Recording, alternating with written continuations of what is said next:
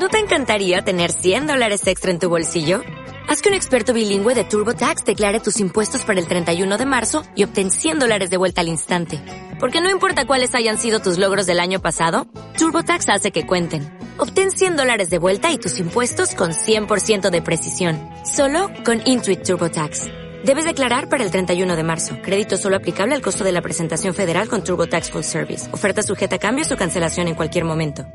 Bueno, pues la renta básica es una medida que se confunde con muchas otras, como por ejemplo renta de ciudadanía garantizada o renta social o salario social.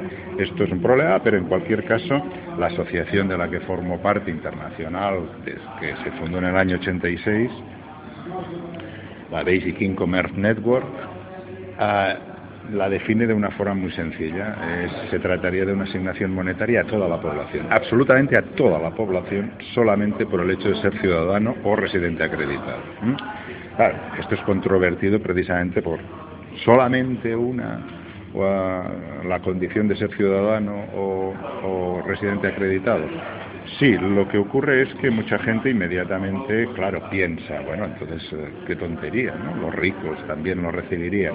Ah, evidentemente hay que explicarlo, porque una renta básica ah, se tiene que financiar. Tan importante es la cantidad que se proponga de renta básica como la forma de financiación.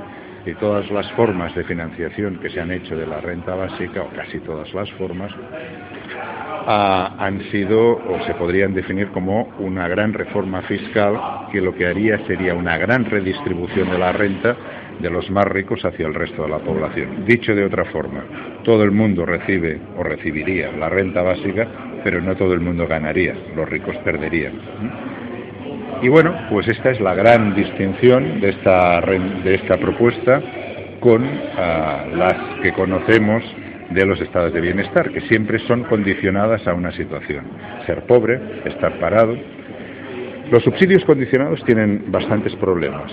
Ah, no digo ni mucho menos que no tengan aspectos realmente positivos, pero tienen muchos problemas. Entre otros, por citar alguno, ya llevamos dos minutos, para citar alguno, ah, serían los grandes costos de ah, gestión de los subsidios condicionados. Porque claro, hay que controlar que haya gente que tenga derecho a recibirlo y gente que no. Si te tomas en serio la condicionalidad, quiere decir que tienes que controlarlo. Una renta básica no.